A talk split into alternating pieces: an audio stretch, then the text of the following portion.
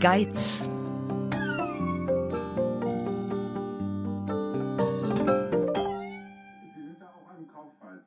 Papa, Ja? Kevin hat gesagt, sein Vater sagt, Geiz ist geil. Natürlich, Kevins Vater mal wieder.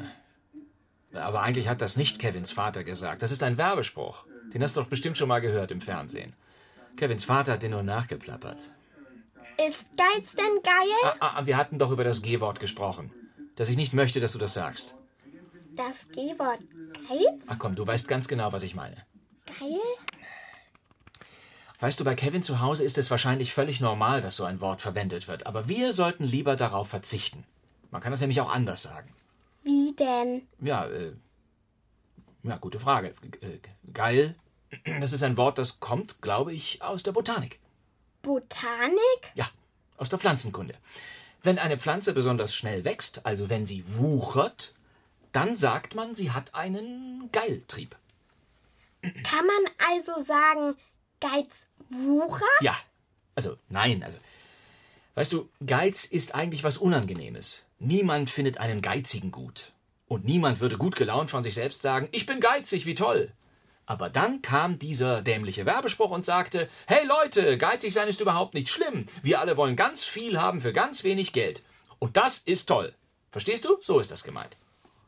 Und warum hast du gesagt, das ist dämlich? Weil es dämlich ist.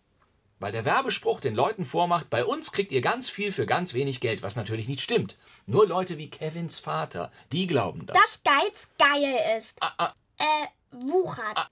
Ähm, also, ich meine, das G-Wort ist. Du findest Geiz also nicht so gut. Also auf jeden Fall finde ich Geiz nicht. ge- Na, du weißt schon. Aber gestern hast du gemeckert, weil ich mir die CD von Lady Gaga gekauft habe. Ja und? Wenn du Musik im Internet kaufst, ist das auch viel billiger. Oder vielleicht kannst du sie von einer Freundin kopieren. Aber in der CD sind tolle Bilder. Ja, gut, dann wirf halt dein Taschengeld zum Fenster raus. Wenn du nicht lernst, dein Geld einzuteilen, bekommst du später riesige Probleme. Aber mit meinem Taschengeld kann ich machen, was ich will. Hast du gesagt. Verstehst du das denn nicht? Im Internet bezahlst du weniger, da kostet Musik nur die Hälfte. Deine CD, die hat 20 Euro gekostet. Und davon die Hälfte, wie viel ist das? Mann, Papa. Ja, ja, entschuldige.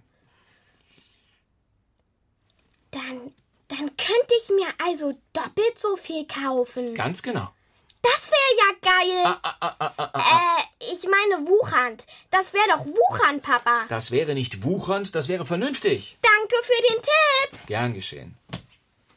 Wo willst du denn jetzt hin? Ins Netz. Ich lade mir noch zwei Alben von Katy Perry runter.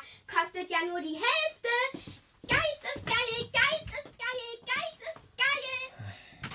Oh mein